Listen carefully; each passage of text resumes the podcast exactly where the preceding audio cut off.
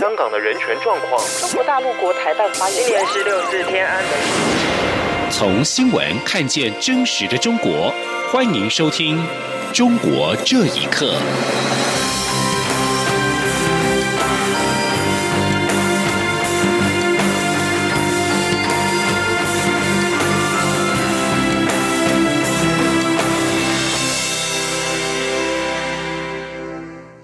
听众朋友们，晚安，欢迎收听《中国这一刻》，我是李自立。中美紧张关系近来持续升温，北京海淀区上周末出现了防空袭的海报，要求民众听到警报之后立即躲避空袭。此举引发部分民众紧张，可能会遭遇战争。另外，重庆市也传出了开始调查在中国边防地区服役军人的家属名单。学者认为。这些举措只是塑造紧张气氛，两国不会全面开战，但也不排除局部的擦枪走火。请听一下报道。随着美中两国关系持续恶化，中国开始散播战争氛围。北京海淀区二十五号出现近五十年来未见的防空袭海报，并且提醒民众听到警报后要快速进入避难设施等等。有些民众对这类标语感到恐慌。北京居民吴先生受访表示，当局在吓唬人民，激发他们的爱国热情。他说：“激起民愤，让大家做好打仗的准备。美国要跟咱们开战了，其实他也知道打不了，一打就就败，跟老百姓也没多大关系。政府这么一宣传嘛，咱们老百姓都很紧张。”另外，网络上流传一张重庆市官方二十四号发出的通知，调查辖区内。驻守边防的现役官兵家属名册。中共官媒《环球时报》总编辑胡锡进二十六号在微博发文表示：“中国必须做好应对下一步美国更为极端对华冒险的准备。”指称不排除美中在南海、台海擦枪走火的可能性。北京独立学者查建国接受自由亚洲电台采访时表示：“美中新冷战已经全面登场。”他认为两国。不会发生大规模战争，但有可能在南海擦枪走火。他说：“美国现在对朝鲜、对伊朗这样的小国要动武，都要三思而行，很难下决心。何况对中国这样的大国呢？但是擦枪走火是有可能的，尤其是在南海。南海的擦枪走火如果发生，也会影响非常大。”查建国表示。当前官方宣传防止空袭、防范核武器等，都属于官方所谓底线思维的范畴，也就是估算可能出现的最坏情况。以上新闻由央广整理报道。中国媒体南风窗六月中旬专访了中国媒体人秦朔的文章，近来在网络上疯传之后，遭到大规模的删除。秦朔在访问中谈到了中小型企业的不安全感。呼吁当局应该做服务型的政府，而非是主导市场。而中国弃政从商的企业家王瑞琴指出，中国缺少法治，民营企业完全没有制度保障。请听以下报道。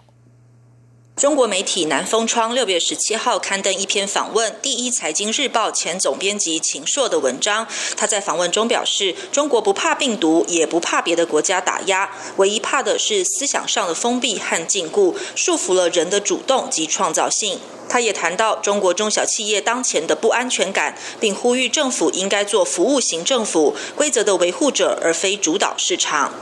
当期杂志探讨的是中国企业家精神，封面印着“危机唤醒美好企业”。中共青海前政协委员王瑞琴三十多年前弃政从商，二零一九年抛弃一切移居美国。他告诉自由亚洲电台说：“中国缺少法治，民营企业家缺乏制度保障，自己的经历正是民营企业困境的缩影。”他说：“民营企业为什么没有安全感？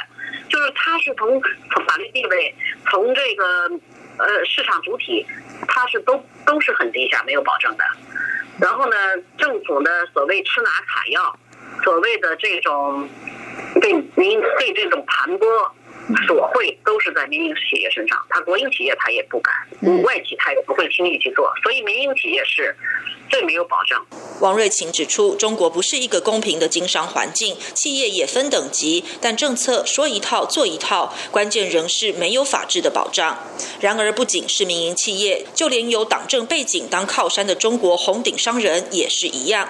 例如，中国安邦集团董事长吴晓辉与明天系的创办人中国富豪肖建华都陆续遭逮捕判刑，没收财产。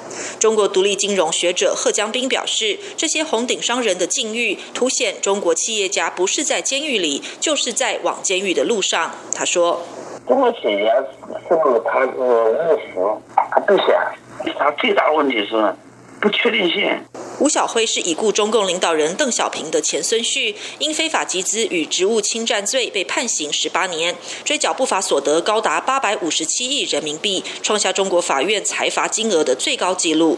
肖建华二零一七年一月从香港被带回中国调查后，至今仍下落不明。以上新闻由央广整理报道。中国今年的洪水灾情严重，上周开始，安徽省为了上保河南、下保江苏。境内多个蓄洪区开始泄洪，当地民众损失惨重。网络流传由安徽人所拍摄的影片，痛诉自己已经一无所有。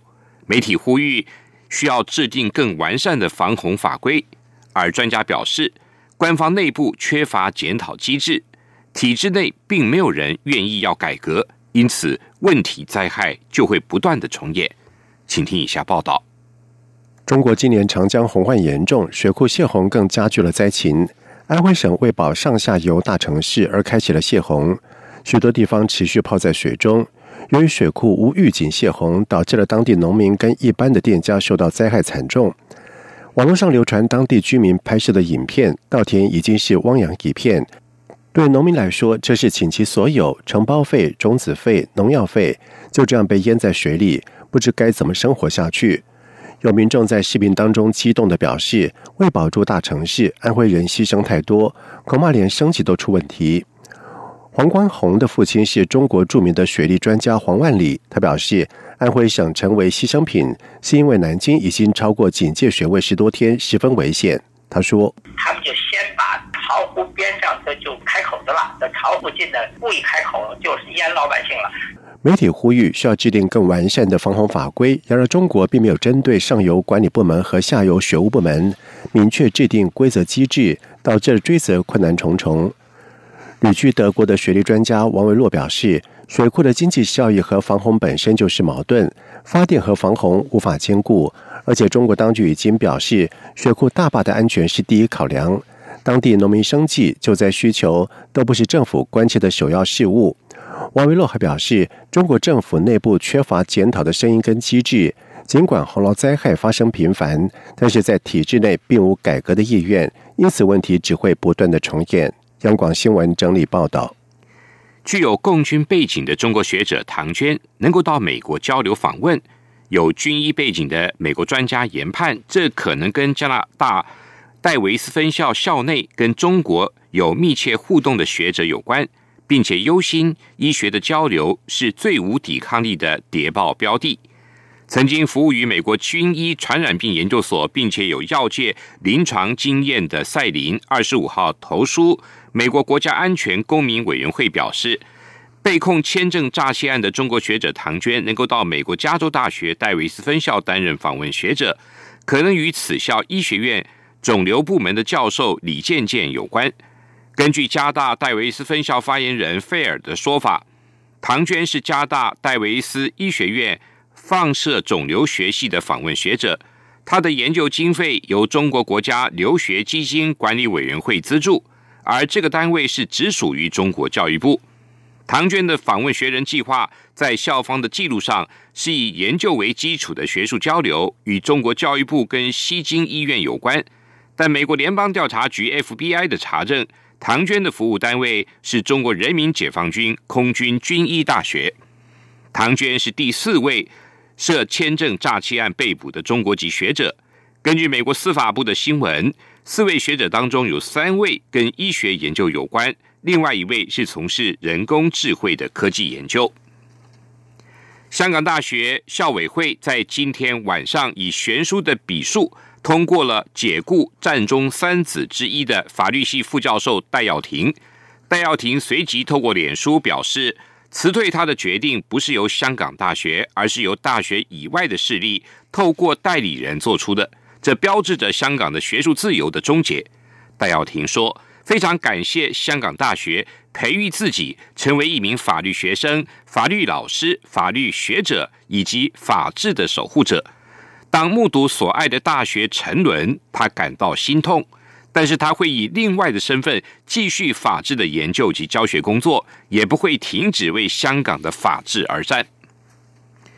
香港今天新增加一百零六例俗称武汉肺炎的 COVID-19 的确诊病例，其中九十八例为本土病例，这是香港连续第七天确诊病例破百例。香港卫生防护中心传染病处主任张竹君表示，新增的确诊病例中有四十八例是本土个案，跟先前的个案有关；五十例的源头不明，其余八例属于移入个案。辽宁大连一家海鲜加工厂的员工，二十二号传出确诊武汉肺炎的疫情快速扩散，五天内感染链横跨了辽宁、吉林、黑龙江、福建及北京等五个省市。单单是福建福州，就由大连移入的无症状感染者，更接触了近千人。当地累计新增本土病例达到四十五例。另外，中国卫生官员今天表示，截至十九号，中国的 COVID-19 确诊跟疑似患者产生的医保结算费用是大约人民币十八点四七亿元，约合新台币七十八亿。而总数是十三点五五万人次。英国通讯管理局目前正在对中国环球电视网展开三项调查。由于中国环球电视网频频遭到投诉，播出被认罪的画面，包括英国记者兼私人侦探韩飞龙，以及瑞典籍的书商桂明海和英国驻香港领事馆员工郑文杰的认罪画面。再加上遭人权组织申诉、要求禁播等投诉案，德国之声引述英国官员的谈话表示，英国通讯管理局透露，他们将会采取行动，甚至可能禁止该频道在英国播出。英国通讯管理局七月初才就英国记者韩飞荣的投诉作出裁定，认为中国环球电视网有被公正跟保护隐私的原则。因为这个频道播出了英国记者韩飞龙被强迫认罪的画面。此外，人权组织保护卫士也投诉，要求全面禁止中国环球电视网在英国播放，因为它完全是一个受政客所控制的媒体。以上，中国这一刻，谢谢您的收听，这里是中央广播电台台湾之音。你好。哇，好好味呀，好犀利呀！这些粤语的问候语，许多人都朗朗上口。而你真的了解香港吗？